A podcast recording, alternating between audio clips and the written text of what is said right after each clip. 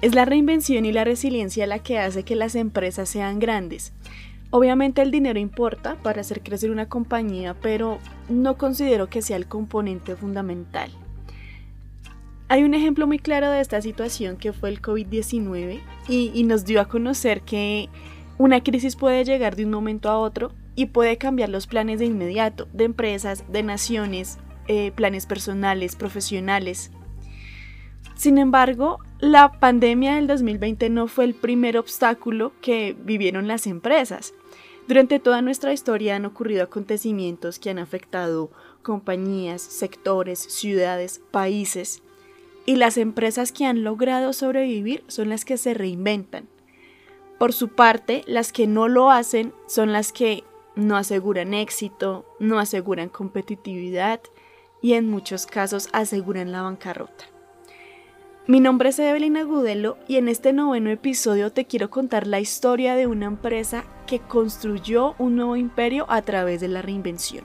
Si tú crees que tu empresa está atravesando un momento difícil, te voy a contar una de tantas historias ejemplares que con estrategia y astucia salieron a flote.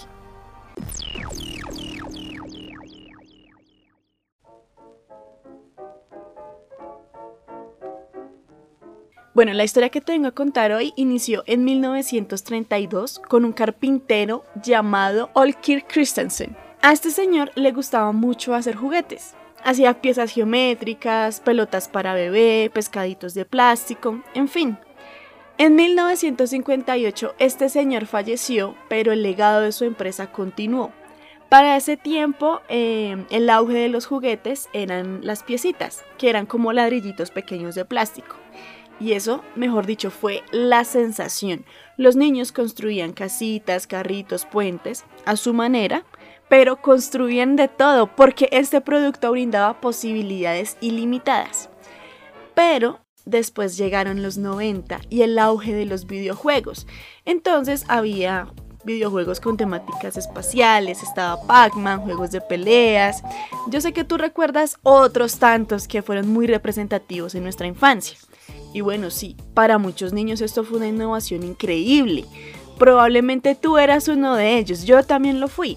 Pero para la empresa de nuestro amigo, esta era una época difícil, claro. Los niños ya no querían sus ladrillitos. Aquí es donde quiero hacer un paréntesis.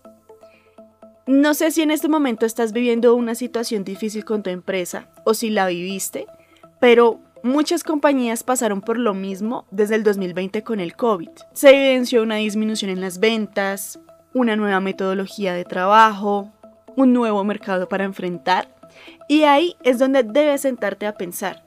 Si tú tienes el jueguito de piecitas, ¿cómo haces para que esas piecitas sean mejores que los videojuegos? Al final de este episodio te daré una posible solución. Pero bueno, continuemos con la historia. Hubo un detalle importante que se me olvidó contarte al inicio.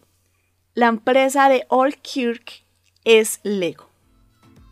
Entonces, bueno, Estábamos en la crisis de los 90, las personas que lideraban la empresa tuvieron que sentarse a pensar cómo iban a salir de la crisis y encontraron como solución darle un giro a sus juguetes. Quisieron crear desafíos para los niños. Entonces creaban planos de casas increíbles, dejaban instrucciones y les dijeron a los niños, eres capaz de construir esto. Antes los niños hacían sus casitas a su manera, ahora Lego le daba la oportunidad de hacer construcciones espectaculares pero les daban las instrucciones para lograrlo. Esta fue la reinvención que tuvieron. Tuvieron resiliencia, estudiaron su mercado, su competencia y las herramientas que tenían para crear este nuevo producto. Esta iniciativa no surgió de la noche a la mañana a través de un sueño mágico. Esta gente se sentó y pensó en estrategia y con base en ello crearon su solución y por eso lograron atraer a los niños y también a los grandes, porque yo sé que los Legos te gustan, no me lo vayas a negar. Después surgieron otras iniciativas. Eh, Lego genera cultos alrededor de sus personajes, hace películas, genera sus contenidos, hace alianzas. De hecho, hay un capítulo de Los Simpson con esta temática. Si no lo has visto, te lo recomiendo. Y también tiene figuras de acción de grandes y diversas franquicias. Y listo, este es el fin de mi historia. Pero ahora, ¿qué pasa contigo?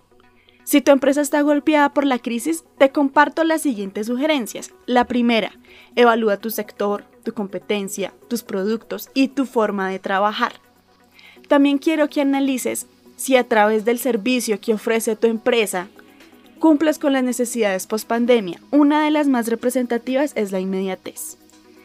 Entonces, si vas a analizar la inmediatez, debes evaluar la manera en la que tu equipo de trabajo hace sus tareas y también las herramientas que usa con dicho fin. Segunda, investiga, indaga, conoce cuáles son las perspectivas de liderazgo empresarial que hay. Tu empresa y empleados dependen de tu gestión, entonces debes alinearla con las necesidades del futuro, que no son las mismas de las del 2021, 2020, 2019. Todo se ha transformado. Y tercera y última es aprovechar los avances tecnológicos que existen hoy en día.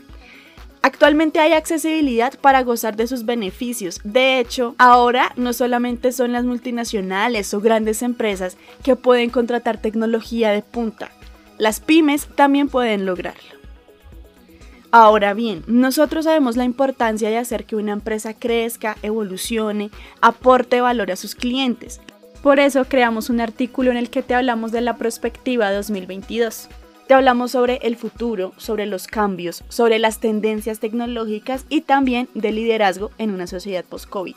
Con base en esta información podrás hacer un análisis, una evaluación y construir una estrategia que le permita a tu empresa evolucionar de ladrillitos de plástico a una franquicia de entretenimiento. Recuerda, las decisiones que tomes con tu equipo de trabajo deben ser justificadas, medibles, con objetivos trazados, con metas, pero el eje debe ser la estrategia. Finalmente, la posible solución de la que te hablaba hace un momento es la automatización inteligente. Es la que permite que tu empresa sea partícipe en la industria 4.0 y en la realidad post-COVID. En el blog de nuestra página web tricor.co podrás encontrar información sobre RPA, BPM, hiperautomatización e inteligencia artificial. Si tienes más preguntas, te leemos en el hashtag de LinkedIn Foro Tricor.